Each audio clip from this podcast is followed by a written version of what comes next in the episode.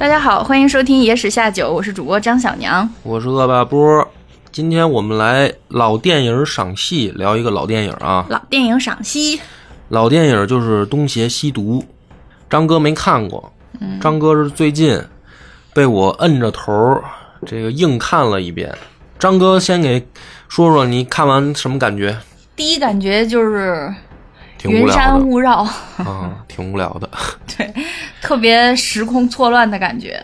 嗯其实这个电影我之前尝试看过，嗯但是看了个有十分钟吧，嗯，那我就觉得这什么呀，这太文艺了吧。那你当时尝试的时候是多大呀？上高中的时候，呃上大学，大学的时候？哦，上大学吧，在宿舍里面跟我同学一块儿看，哦，我们就没有看进去。啊，你跟你同学都没看进去。是的，嗯，其实我看的更早，呃，这电影好像是九四年的时候嗯拍的，记不清楚了啊，那个太小了，具体哪年拍的我也记不清了。然后引进大陆，嗯因为嗯是香港电影，嗯到大陆好像又晚了点儿。嗯虽然我那个就是在电影院放的时候，我就去看了，啊，我当时也六岁也就是六七岁吧，可能啊，是怎么回事儿？是跟我爸去看的，嗯他想看，然后我呢就在旁边儿。最后那个电电影儿，因为那天还挺逗，我印象还挺深的，就是电影院里好像还没什么人，嗯，然后就好像就是我们爷儿俩。最，最后啊，我就在电影院里就跑圈儿了，已经，就就反正我就看的无聊到这样了，对，就是无聊到心里长毛。哎呦，就给我给我难受坏了，好像就是这电影嗯，啊，可是就没看过这么无聊的电影，你知道吗？就小时候那是我第一遍看，那老爷子跟着你跑圈吗？我爸那会儿反正还是坐在那儿看完了。嗯看没看完呀？好像是看完了，反正我最后就是闹得不行了，我就说别看了，走吧，我去位子上拽他啊！我说走吧，走吧，别看了，没劲。这个我这六七岁嘛，嗯嗯。但是呢，这个这电影啊，到现在为止，我前前后后看了得有个一掰着手指头能有印象数的，就看过七八遍了。嗯，你是用它磨练意志。啊，啊，也不是磨练意志，反正每过一两年好像就看一遍，嗯啊，起码又看了七八遍了。就是它里面的那些情节，甚至那什么时候音乐该该起，我都记得特清楚。嗯而且这电影呢，是在我大学的时候，它有了一个终极版，就是拿出来以后高清修复了一遍啊，啊。你看的这个重新看的这个就是高清修复的画面嚯，这这高清修复啊，能看清人脸了是吗？原版的那个画面更怎么说呢？更糊嗯啊，更糊。说实话吧，就是我还是挺喜欢的，要不不可能看这么多遍。嗯嗯，那就是为什么喜欢呢？就是你比如说，比如说张哥看完就肯定是喜欢不起来啊。嗯，也还行吧。行，别装了，你 别装了。我看我是能从他那个电影里面找到可以肯定的地方。算了吧，我跟大家说吧，张哥是二倍速看的。张哥在后面，要不是我摁着，他在家里他就奔跑起来了，他也差点跑圈儿在家里。现在又开始装，咱能1.5倍速咱能不装吗？谢谢啊张哥，你就说直说直说啊，不许说瞎话，不许又拔高。就是看完以后真实感受，你觉得怎么样？别跟我说那些你后来又看的影评什么的、啊。不是不是，呃我我当时看的感受哈，我确实觉得够艺术。就是它的色彩啊，电影的色彩啊，包括它的表现形式啊，就非常的意识流那种感觉吧。但是说实话，要是看这个叙事啊什么的，嗯，到现在没有办法夸一夸，就感觉，嗯，嗯所以这个电影当年在上映的时候，这是我后来看的新闻啊，嗯就是说香港电香港市场的那个观众也不接受，然后票房惨淡。嗯。啊，都是甚至到了集体抵制的这个地步了，嗯。就是对墨镜王算是零容忍了。嗯。而且这个电影呢挺逗的，因为现在啊这帮演员有一个算一算一个吧，是不是影帝就是影后了啊？嗯。然后当年呢，他们其实也已经是明星了，嗯不是说当年是一帮这个新人新人也不是，当年他们就是明星了。现在呢就更是这个天王天后级别的了。啊！年轻的朋友可能不知道，甚至没看过这电影儿，哎，而且这电影不怕剧透，其实。你反而听完了以后再看，你可能看得更更清楚一些。我给大家念叨这些演员啊，这个里面都已经有去世的了嘛，张国荣，嗯，哎欧阳锋，张国荣演的欧阳锋，嗯。然后梁家辉嗯。演的黄药师，呃，林青霞演的这个慕容燕，然后梁朝伟，梁朝伟那个不知道演的叫什么，刘嘉玲，然后张曼玉，啊、张学友演的洪七公，嗯。杨采妮，啊，就这些，你看这个念名字这这些，这就是当年的，就是大明星啊。嗯这些人有的到现在依然是大明星嘛。嗯，当然，有的人名气不行了，比如杨采妮好像名气就不行，张哥就没认出来是谁是，啊。然后张学友呢，是因为他就张学友演演电影其实挺厉害的，但是他后来就不演了，嗯就是人家不怎么拍电影了。被另一方面的才能给盖过了这个电影方面的才华。啊，然后所以这个电影当时他们拍的时候呢，其实他们同时还拍了一个电影，就叫《东成西就》。然后那个电影呢，就是一个纯搞笑的片子。那个电影也是我挺早就看了，就是初中那会儿就看了，都很多年前了。嗯，当时同学啊聊起来，就是大家更喜欢看《东成西就》，我是两部电电影我都不喜欢看，当时就是《东邪西毒》和《东成西就》，我当时都不喜欢看，但是我的同学他们更喜欢《东成西就》，因为搞笑是不是？可能吧，就是起码就是挺热闹嘛，嗯同一帮人演的，嗯而且呢，《东成西就》呢还多了一位女神级别的这个演员，就是王祖贤。然后据说当年呢，王祖贤也去演《东邪西毒》了，但是呢，在最后剪辑的时候被墨镜王把他的戏全给剪了，就是估计是可能嫌王祖贤演技差吧。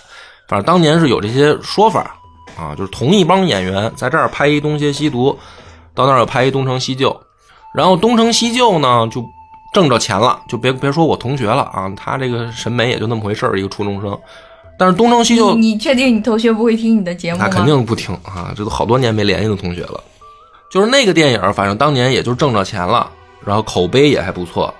你就说明什么呢？说明香港市场的这个观影水平当年也就那样啊，就是这种呃喜剧片嘛，一一热闹，他们就还比较好。但是稍微这个艺术点的，大家也都不喜欢。这么多年吧，反正有的时候我也和人聊起来过，反正喜欢这片子的真的不多，或者说喜欢王家卫的人，其实说实话，我周围也不多。就是王家卫的片子吧，都是那种慢悠悠的，然后挺艺术范儿的的那个劲儿，所以抽象。不抽象，其实不抽象。其实，比如说《东邪西毒》这个片子吧，它只是把这个时间线有一些戏给打乱了。其实它的故事讲的非常的具体以及直白，只要你从头看到尾，包括你现在不是也是倍速着看的，你也没有存在看不懂剧情吗？你不是也看懂剧情了吗？嗯，所以它其实这个故事并不高深，就是它的表现形式吧，会让人觉得叙事性很差，就是叙事性上很是很乱的，你不觉得吗？就是因为说实话啊，看了这么多遍，有的时候我的评价可能已经有点儿这个，就是怎么说呢，叫太主观了吧。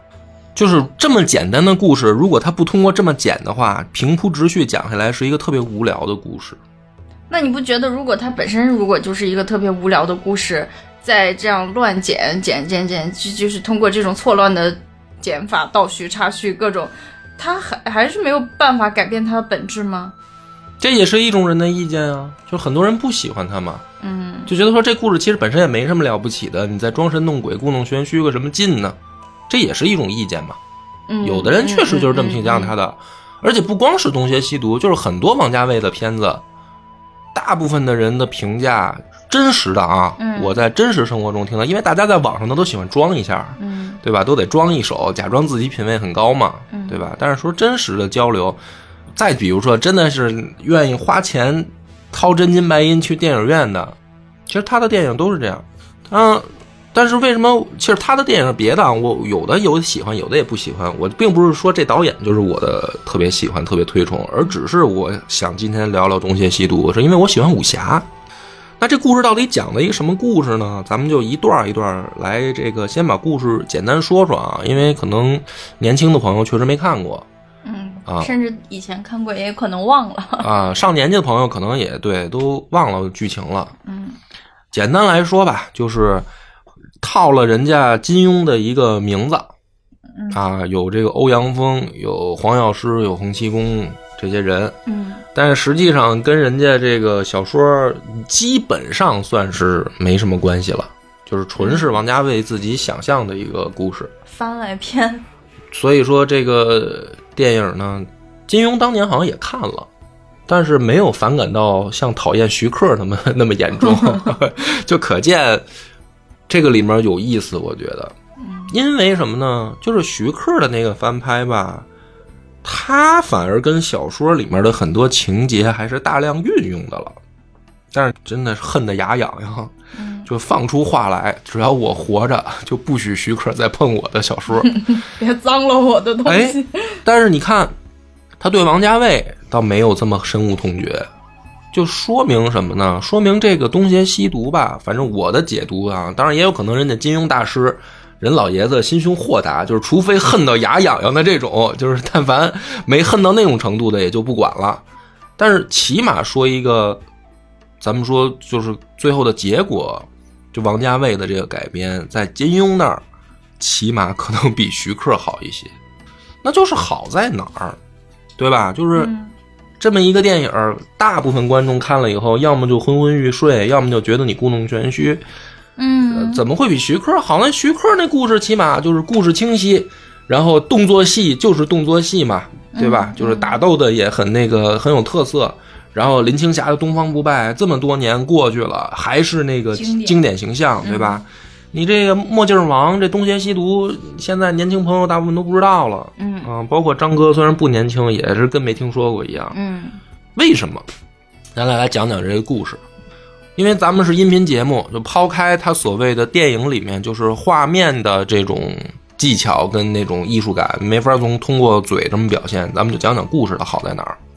嗯，首先呢，一上场就是这个王张国荣饰演的这个欧阳锋，还有梁家辉饰演的这个黄药师，他们两个人就是先出现，因为东邪西毒嘛，啊，这电影名字叫《东邪西毒》，其实这两个人就是主角，嗯。这两个人就是主角，而且他俩出场的时候的这个时间线是就是正在发生的这个时间线，啊，就以我们就看这个等于被剪乱的时间线的电影呢，你就要找一个时间坐标，坐标原点。哎，就是谁是主角，然后他们的时间线在哪儿是坐标原点，你这样一捋，其实就是第一遍可能懵啊，但是第二遍的时候一下就清晰了。嗯，他俩就在这儿聊天儿黄老师呢就说说我给你带来一个别人送给我的酒，这个酒呢就有一个奇效，叫醉生梦死。说喝完这个酒呢，你就能忘掉很多事情，哎，这个灵丹妙药。然后呢，这个欧阳锋就是张国荣的，我后面方方便叙述的叫这些演员的名字了啊。张国荣就没喝，然后呢，这个黄药师自己就喝了，喝了以后呢，他就碰上了这个第一段故事的主人公。他这个电影其实总共大概可以分为四段故事，但是主角都是欧阳锋和黄药师。嗯啊，一明一暗，他俩都是主角，但是总共分四段故事，在四段故事里面，每一段故事又有这个故事的主角，所以第一个主角就登场了，就是林青霞饰演的这个慕容燕。她这个故事一开始呢，就是在酒馆里面，啊，林青霞跟人起争执了，黄药师呢以为自己是个帅逼，上去呢就想劝架，啊，就是那意思，就是你喝醉了。结果呢，让林青霞一剑就给砍翻在地，就跑了嘛。实际上呢，这个后面就开始演林青霞的故事，林青霞就跑去找这个张国荣了，就说我要你帮我一个忙，我要杀一个人，杀谁呢？就杀这个梁家辉演的这个黄药师，杀了他。然后张国荣说好，这个给钱就行吧。嗯第二天呢，这林青霞又来了，但是呢，换了一身女装，啊，说我叫慕容，前面说我叫慕容嫣，现在说我叫慕容燕，哦，我可能说反了，前面说叫慕容燕，后面说叫慕容嫣，嗯。啊，而且它英文挺逗，他那个英英文翻译成就是慕容阴和慕容阳，其实就是阴阳嘛，就是慕容嫣、慕容燕。第二天又换了一身女装，又来了，说那个我哥哥来找你了，让你杀这个黄药师，说你不许杀，说但是呢，请你帮我一个忙，你把我哥杀了。其实到这儿的时候呢，观众可能会懵，说这到底是同一个人，还是林青霞分饰了两个角色呢？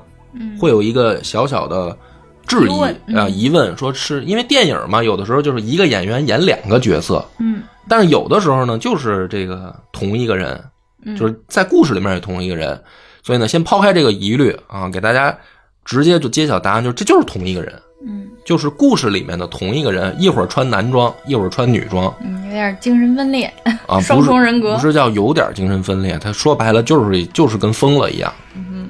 哎，就林青霞演这个角色，她就在故事里面就像疯了一样，一会儿呢跑过来跟这个张国荣说说你杀了这个黄药师，一会儿呢穿身女装又来说不许杀，然后到这儿呢，这个故事讲到这儿的时候，其实这个张国荣扮演的那个欧阳锋，看明白。他已经看明白了嗯。啊，这个人很聪明，就知道说这就是一个女的在这儿作妖，嗯。来回来去耍我玩呢，啊，也没想也没想太管他，反正就是你就折腾呗，看我就看你表演，所以他一直关心能不能拿到钱。对，他就那他就没动手嘛，他没有真的去找人动手杀人嗯。啊，因为他就知道这个这这人这是这女的在这犯病呢，嗯。反正我是这么理解的啊，可能有人看完会有不同的理解。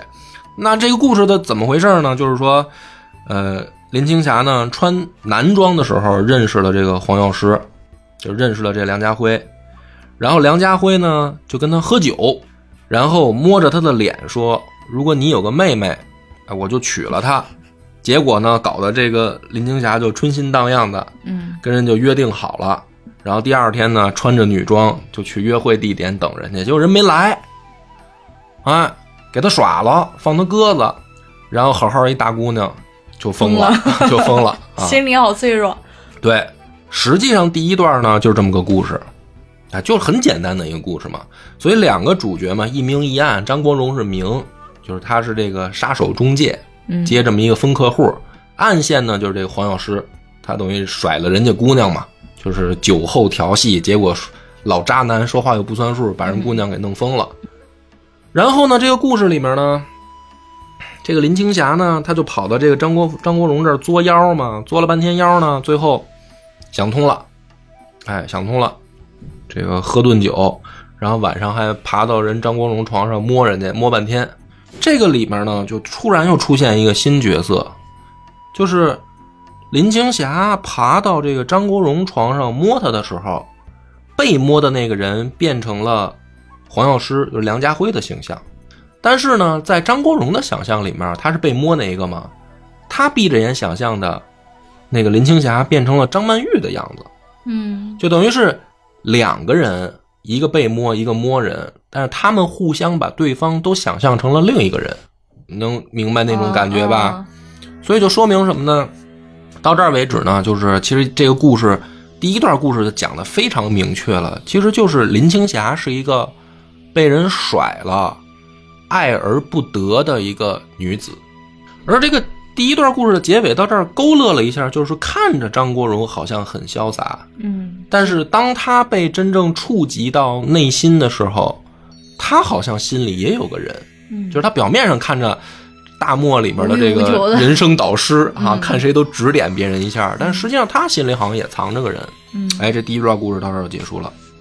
呃，第二段故事呢，就是碰到了梁朝伟。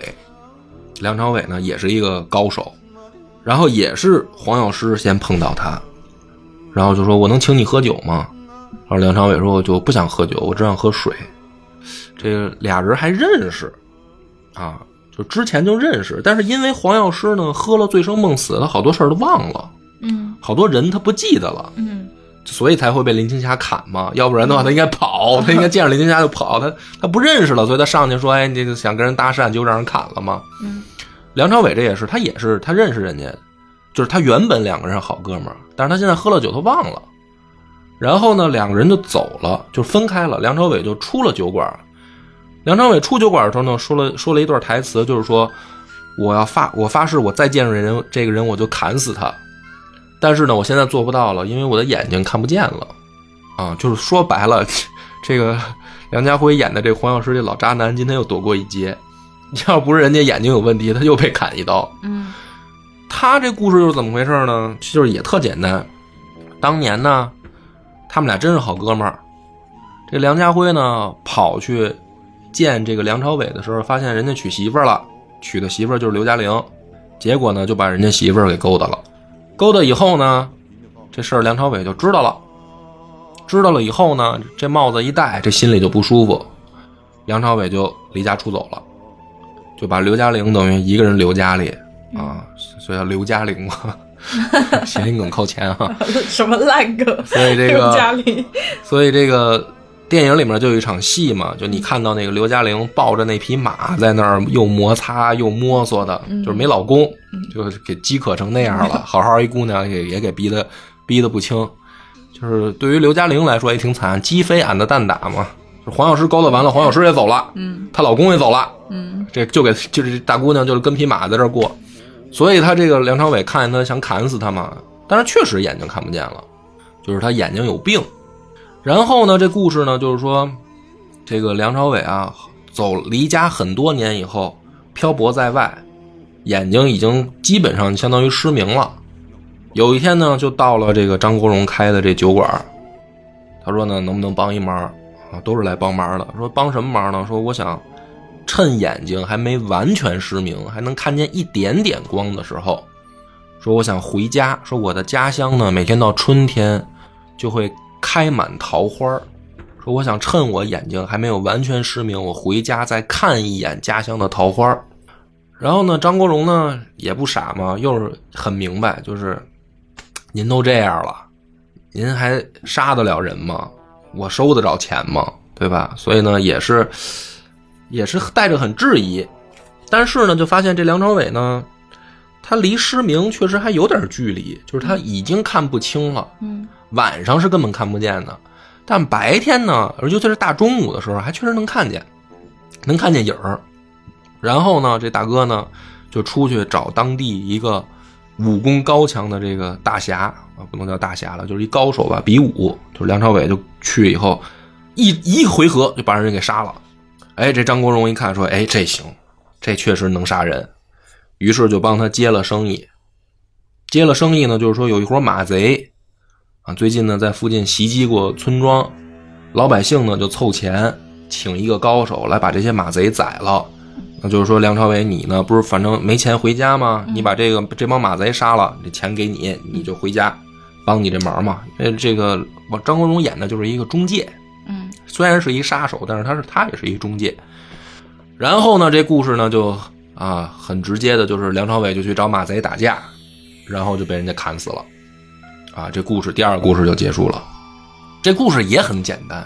张哥看完到这儿，你给你个发言机会，什么感觉？第二个故事看到这儿，也很简单。啊，就是你就发现梁朝伟又是一个什么样的人呢？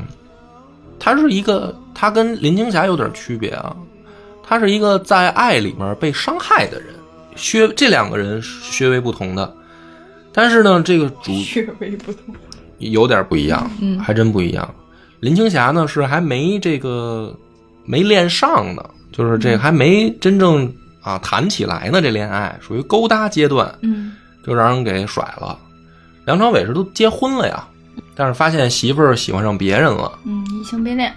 但是呢，实际上从电影里面，你能从他的这场最后的决斗里面，你能感觉得出来，他说他回家是要看那个家乡的桃花嘛。嗯其实他媳妇儿就叫桃花，就是说，实际上他最后他把回不回家这个事儿已经做了一个决定嘛，就是他还是想回的。他这么多年虽然在外面，但是他想回家嘛。可是呢，他又总是不甘心吧？就是他的电影里面最后演出那种状态，其实已经是有点要寻死的状态了。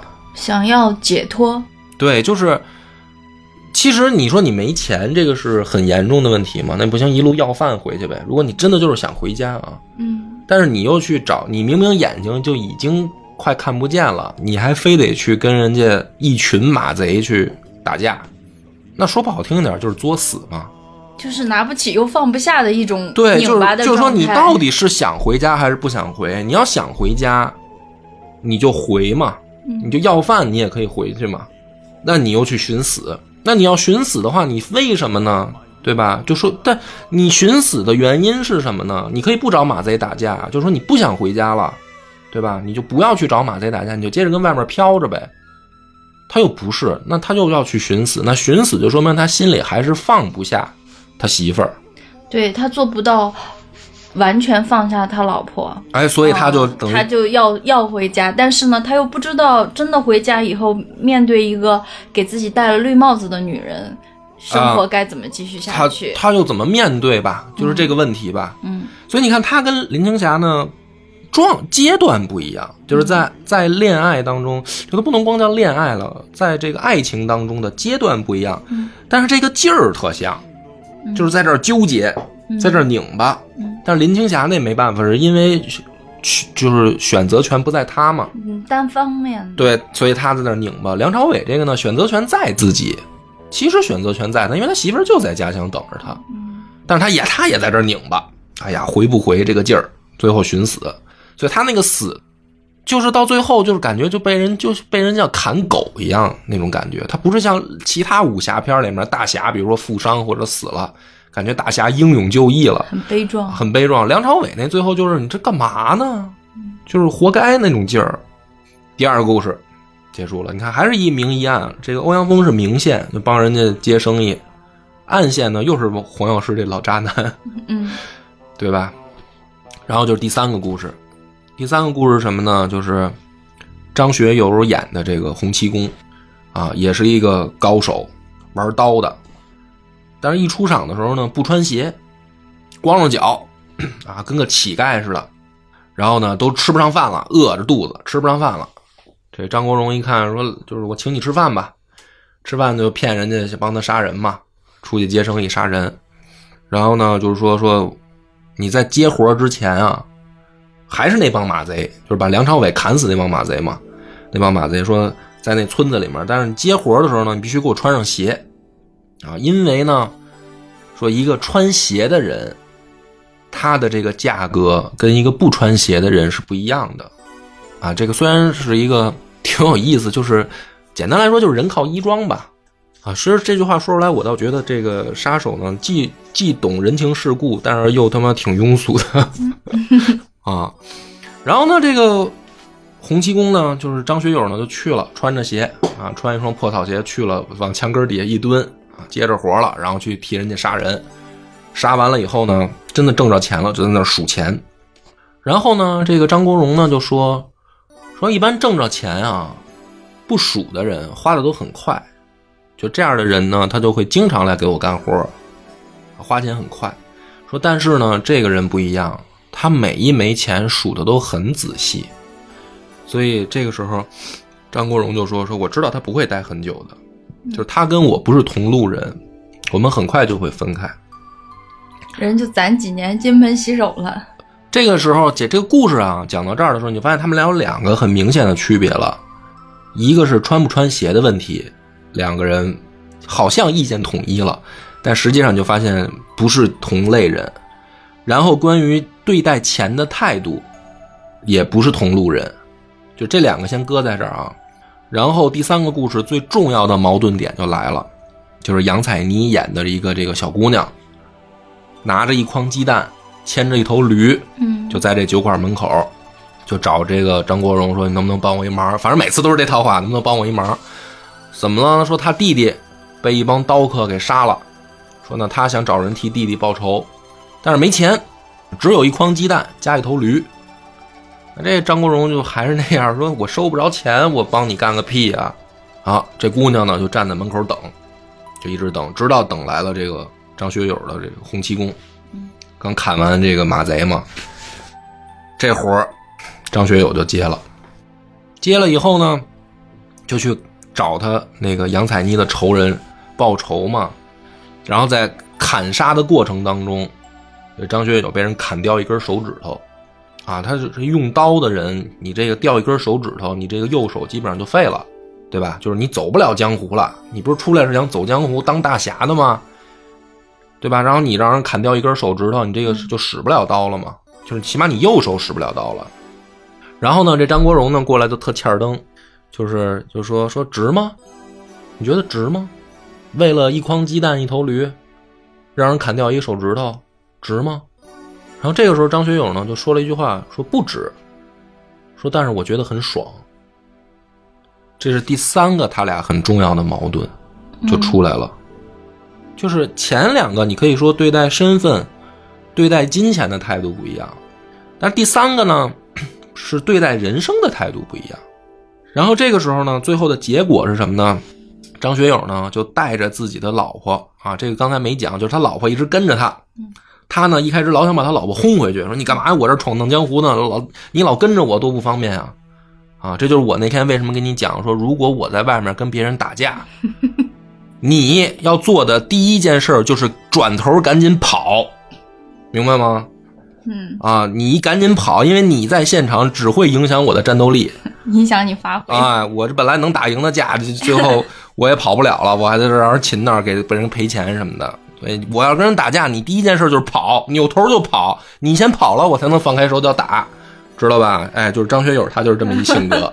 他说，他就跟他媳妇说：“你回家呀，我这闯荡江湖，你这多碍事儿啊。”哎，等他真的被人砍掉一根手指头了，哎，他就把他，就把他媳妇儿带在骆驼上，然后呢，就跟欧阳锋就说：“说我去闯荡江湖了。”说谁规定带着媳妇儿不能闯荡江湖啊？然后牵着骆驼，两口子就走了。啊，这是第三段故事。这个这是一个电影啊，它因为第三段故事了，已经到了，其实到了就是戏剧或者说电影里面的，就是接近这个。转折部分了，起承转合嘛，就是大致要是四段的话，这段应该转折了。所以张学友的这个故事呢，实际上是大转折部分，就是他跟前面出现的这些人完全不一样。他是那种性格豁达、开朗一种人，这种人呢，你可以发现他一开始的那个矛盾和问题，就是爱情方面出现的问题。都不叫问题，因为他媳妇儿很喜欢他，其实他也喜欢媳妇儿，只是他想当大侠嘛。嗯，但是其实他的感情没有出现问题。然后到最后呢，他化解感情问题的时候也是很快就化解了，就没事儿嘛。就是他最后那一句话，就那个台词，就是我印象很深刻。在我长大的过程当中，他就说说谁规定大侠闯荡江湖不能带着媳妇儿的呢？嗯，在你长大的过程中，这句话印象很深刻。印象很深刻呀。嗯，就是打架的时候没少带女朋友在身边哈。我不是跟你说了吗？赶紧跑，不要影响我发挥战斗力，对不对？但是我平常行走江湖的时候，我得旁边 得带着媳妇儿啊，对啊。就是你看，他是第三种人啊，或者说在这个故事里面，其实没有任何的感情问题，实际上就是。洪七公的这个性格，我说电影里面的这个故事啊，他就影响到这欧阳锋了。嗯，发现哦，其实还可以有另外一种活法啊，另外一种人生态度。所以这个时候就是来到第四段故事了。嗯，就是欧阳锋为什么在这个沙漠里开这么一个酒馆啊？你感觉这个地儿很荒凉？说白了吧，我感觉他不是为了挣钱，为了逃避。哎，他也在逃避。他逃避什么呢？他不回白驼山。他逃避的是什么事儿呢？就是他最喜欢的那个姑娘嫁给他哥了。嗯，但是呢，这里面还有一个问题，就是他也喜欢这姑娘，就是张曼玉演的这个角色，他喜欢这他大嫂，他大嫂也喜欢他。但是呢，这俩人就较劲，俩人就都不说喜欢对方。然后张曼玉就是台词啊，这个台词是推测出来的，就是林青霞演那个角色。问喝醉了以后，问张这问张国荣，把他当成梁家辉了。嗯，我再叙述一遍，可能有点乱啊。林青霞喝醉了，把张国荣当成梁家辉了，于是问了一个问题，就是说把欧阳锋当成黄药师了。问了一个问题，说你最喜欢的女人是谁？然后那个时候，张国荣说就是你喽，然后就走了嘛。嗯对吧？然后他后面又有一句台词说，其实原来也有一个女人问我这个问题，然后我发现如果我用黄药师的身份，这个问题好简单啊，就很容易就回答了。那这就是推测出来，其实当年他那大嫂就张曼玉演这角色，其实也问过他这句话，但是他就没有回答，哦对吧？嗯所以说这俩人呢就较劲，嗯，就是其实都互相喜欢对方，但是呢就较劲，就就得忍着说，必须得对方先说出来，我才能跟你好，要不显得，要不显得咱多掉价呢？你说是不是？啊，张哥就从来从小到大就没有受到这类电影的毒害，你知道吧？好就好在这里，就不端着。哎，这好多谈恋爱他谈不成，就是大家都端着，对吧？看咱们你谁你是没少受毒害是吗？我就看这些电影嘛，我就看这些电影，我就明白了嘛。所以你看，我跟你表表决心的时候，我多痛快，我就没这个弯弯绕，那我多痛快，一一颗红心，两手准备，咱就把婚就结了，对不对？就是这些电影给我的启发嘛。要不今天讲一讲，我就是别别把它当艺术片看，同志们，你好好看这里边简单易懂的道理，那都能收获幸福人生的，是不是？别老别老当装逼片看。然后呢，这故事呢到这儿啊没完，他这嫂子呢，现在当嫂子，就当年这个张曼玉这姑娘呢，就跟他就较劲，就是你不是就不说喜欢我吗？说行，哎，我就嫁给你哥，你以后得管我叫嫂子。好玩不如嫂子那是没看过《水浒》吧？可能 啊，这个张哥，你刚才说一句什么？你都什么说的？吃不如嫂子，吃哪里？你现在还学会开车了呢？可以了，可以了。可以了吧？然后呢，这个张国荣就离开白驼山了，就跑到沙漠里面开这么一个这个酒馆，给人当中介，就不回白驼山。但这里面呢还没完，还有一欠儿灯，就是这黄药师。这黄药师呢，路过白驼山的时候，见到他这大嫂了，也喜欢上了。嗯，也喜欢嫂子。喜欢嫂子，但是呢，这个黄药师呢就发现这嫂子心里有人儿，哎，说谁呀？这心里是谁呀？哦，说他小叔子欧阳锋。黄药师这老欠儿灯说：“那我得见见去啊。”于是，哎，这就回到电影开头他们俩那关系了，就是每年黄药师都去这沙漠里找这欧阳锋见一面，见一面完了就走，干嘛去呢？就报信儿回去给嫂子报信儿去，说哎，你小叔子还还在呢啊，还活活着呢活挺好。等于呢，他这大嫂呢就想这小叔子，但是呢自己又不去，就找这么一老舔狗，每年呢就去这小叔子这儿看小叔子，回来给给我报告报告情况。哎，这老舔狗也开心，哎，我每年能见嫂子一面，还有一合理理由，我女神啊给我的任务啊。然后这欧阳锋呢，就是张国荣演这个也不傻，他其实知道这个黄药师就是替自己嫂子来打探消息的，他就假装不知道，哎，就假装不知道，哎，就这俩人啊，就这么接着装，再加上中间有老舔狗通风报信儿，就这日子就这么一直过，这个就是电影开头的那个时间，嗯。他就是所以你看起来乱，其实这就是等于之前发生的事儿。然后直到有一年呢，他这大嫂就死了，这个就是真正电影开始的时间了。钻牛角尖儿钻死了啊，就是死之 前有一个很美的这个一段儿一段戏，就是从窗户外面拍倚在窗户上的这个张曼玉的这个镜头，然后她自己在那儿一个、嗯超美，啊一个独白，嗯，挺像金莲的那个画面，反正 啊在那儿念叨，就是说啊、庆，其实他这个人就是太自信了。是吧？他以为他想怎么着就怎么着，哼，老娘偏不，反正就是你怎么给念出来一股大妈味儿？反正就是这么个意思吧。啊，就在那儿倚着门框，然后最后呢，最后咱念的差不多，他转到屋子里面了嘛，就是他镜头那个他那个身位一转，然后他就问了那个梁家辉一个问题，他说：“你们俩是这么好的朋友，这么熟，你每年都去看他，你为什么从来没有跟他说过，其实我在这儿等他呢我他就问绿茶婊，？”哟，原来是一个绿茶，绿茶哎呀，一个一个老茶。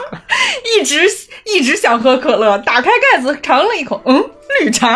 啊，就问梁家辉说：“你怎么不告诉他我在这儿等他呢？”哎，这个老舔狗也是神反转啊！他说了一句：“我答应过你不告诉他。我谢谢你。”老舔狗，我在那发现了，他妈丫最坏。他说：“凭什么我给你们俩撮合成了呀？我这就让你们俩就互相这么惦记着，我中间传信儿。哎，我今天每年见你一面。因为黄药师他那个电影里面也说过一句话，他说：“我不知道他俩谁赢谁输了，但是我知道我打一开始就输了。”嗯，没机会，没机会了。人俩人互相心里有对方，哎，容不下你这老渣男了。嗯，所以呢，黄药师就出去疯狂的去伤害别的姑娘嘛。就是后面发生林青霞的故事、刘嘉玲的故事、梁朝伟的故事，哎，这时间线不就串起来了吗？嗯，受伤变成了渣男，受伤变渣男，对吧？然后这个四个故事呢，就完美的形成了一个闭环循环嘛，就是从电影的那个叙事的那个时间上就闭合了。你看到这儿的时候你就知道，然后你当时不也看懂了吗？在二倍速的情况下，我张哥 突然明白了，说老公这是一个多角恋啊，对吧？所以其实没什么难懂的，那故事很简单。嗯，但是经你复盘以后，很多细节就哦，原来是这样。但是你看这个最后，欧阳锋和他这个大嫂还有黄药师呢，他们也是那种在，就是就欧阳锋和他这个大嫂吧，就别黄药师了，黄药师老鸡贼，咱就不说了啊。他是他是另一种，其实他在感情里面是另一种，就是，呃，看起来玩世不恭，但实际上也是得不到，他也是得不到，他想得，他其实也想得到人家大嫂，但是他他最晚，嗯。所以他去外面看似这个放荡不羁，其实他也是得不到。嗯，但是这个张国荣和他的这个张曼玉这两个角色，他们两个是纯是他妈自己做的，就是两个人也喜欢对方，嗯，对吧？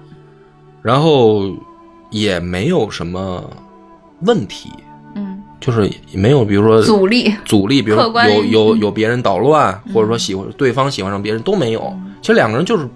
一开始就是很简单的，就是喜欢对方，但是呢，就较这劲。这里有一点琼瑶剧的那个三观融进来，先说出来就输了。对啊，所以你后来你这个把这故事啊这么一捋，你发现这帮人一点都不大侠，就是啊，当然洪七公还行，张学友那洪七公还行，那个洒脱一些，那个符合我对侠客的理解啊。那个还有点有点 有啥说啥，有点金庸那个侠客的劲儿啊。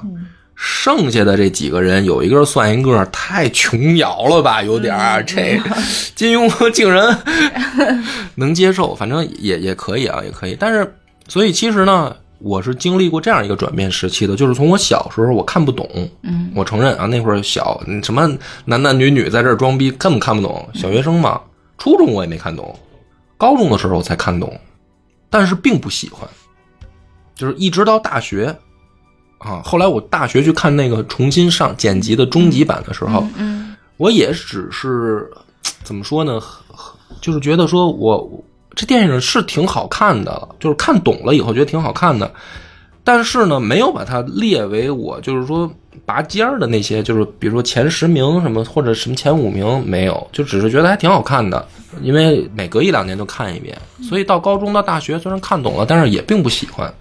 因为我觉得那个时候我的转变就是从不懂到懂，到懂了以后觉得格局小了。嗯，我说墨镜王啊，格局小了，就是后因为那会儿也看了他其他的电影，比如说《重庆森林》，比如说这个《二零四六》《花样年华》这些电影我也都看了，就是我发现拍什么都是这点儿谈恋爱的事儿啊。你说这个。花样年华呢，咱不说，那就是一偷情戏，嗯，对吧？那你拍爱情，我理解。这个东邪西毒一武侠，你拍爱情也凑合吧。二零四六一科幻，您还是爱情，对吧？反正就是墨镜王从头到尾就是这点小情小爱的事儿。所以我在大学的时候，我都没有说喜欢。但是后来呢，再往后，就大学毕业以后，慢慢慢慢，尤其是到这个岁数了，我反而又看山是山了。嗯，就是我又喜喜欢这种王家卫的表达了，因为他其实某种意义上呢，就反而赢在了简单上，就是不需要太复杂的人物性格，不需要太复杂的故事情节，这帮大侠一辈子就沉溺在了一件事儿里，在一个感情上沉溺了一生的这种感，啊，就是王家卫电影里边的那些人都是这样的人。就反正我的理解啊，或者我看了以后就是，如果一个人的一生能够沉溺在一种情绪里，他就足够简单，而这种简单，反而是就是就像我喜欢那个菲茨杰拉德的《了不起的盖茨比》那个电影一样了，就是我反而会喜欢上他了。就一就是大学的时候觉得格局小了嘛，嗯大侠侠之大者为国为民是吧？是不是？要么你就是官场讽刺是吧？世间市井讽刺，你的格局呢？你得不断拔高啊，人生的眼界追求，你要不断的向上攀登啊。那时年轻的时候那股劲儿，可能也确实现在老了吧，就随着岁数长大，有的时候就觉得说，你会发现这个人的激情也好，欲望也好，很多事情。它随着年龄增长，它慢慢慢慢真的没有那么重要了。就是你追求的东西其实越来越简单，就是你对于快乐，你对于感情的事儿，有的时候就是越来越简单了。不不不，我是我是在有在想你说的这些话，哦，嗯，就是因为你刚刚一直在提简单简单这个词，然后我我可能这个词也不太其实恰当吧。我觉得它应该是一种纯粹，啊，纯粹，嗯，对，就很纯粹。对，嗯我就是可能是因为因为就是这两年的经历不同嘛，嗯，我指的是怎么就不同了？你跟谁过的？职场，哦我指的是职场经历的不同，然后就是让我感受到比之前更多的一些，呃，对社会的感知，然后以当然也是有更多的压力哈。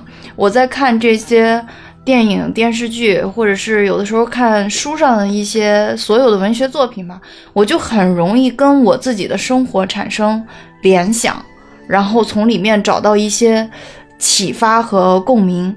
包括你刚刚一直在强调这种简单和纯粹的时候，我就想到现在，比如说，可能是因为我们的呃生活压力，现在这个当代年轻人的压力太大了，让别人让大家所有人都是。包括最近大家讨论度最高的一个话题哈，就是说现在的年轻人，尤其是刚刚毕业，就是这两年不是找工作压力都很大嘛，就业难，包括失业这些，大家就发问说，哦、我按照社会要求的，按照家长要求的，我好好学习，考了一个名校，我也去留学了，我也去毕业了，然后呢，当我真的要进入社会的时候，我甚至都找不到一份可以维持生计的工作。但是其实哈，像我们这种早几年毕业已经工作的人，其实也是在这种忙忙碌碌的生活当中，每天在面对这种压力、工作的压力，然后拿到一份微薄的薪水，然后来去，也其实也是勉勉强强维持生计这样一个状态哈。就是人，你长期在这种高压的这种旋转之下，你往往你没办法很纯粹去想你自己想要去思考的东西。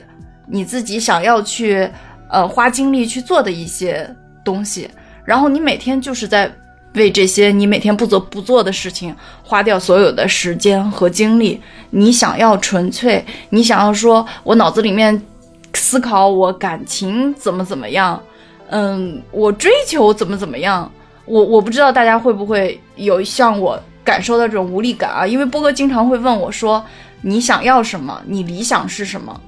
我我我我我的感受就经常就是就觉得波哥疯了。不不不，我我就是感觉就是我先我先看我能做成什么吧，然后再想我想要什么，因为眼下就是往往感受到最多的就是一种自顾不暇的状态。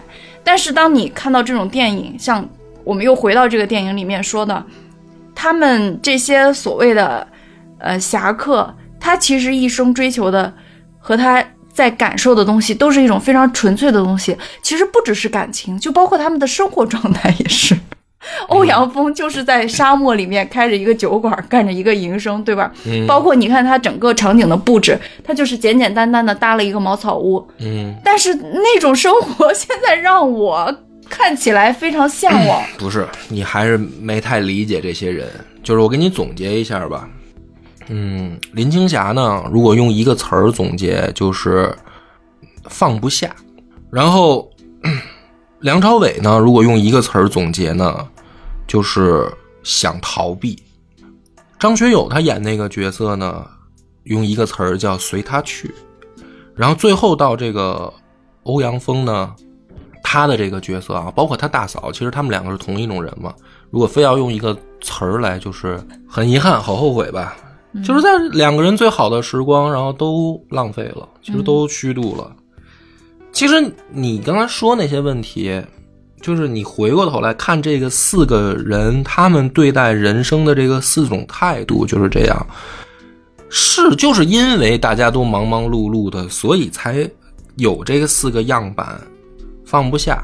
这不光是爱情，很多事儿就是很多人都是这样，就是拿得起放不下的这种心态，最后把自己搞得都快逼疯了。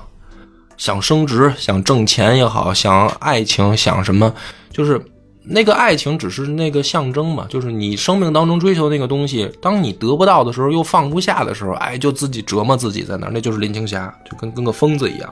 很多人就是这样的。然后这个梁朝伟呢，这种人呢是，他得到了，他他经历过了，但是呢，他又他又觉得自己承担不了了，天他就逃避嘛。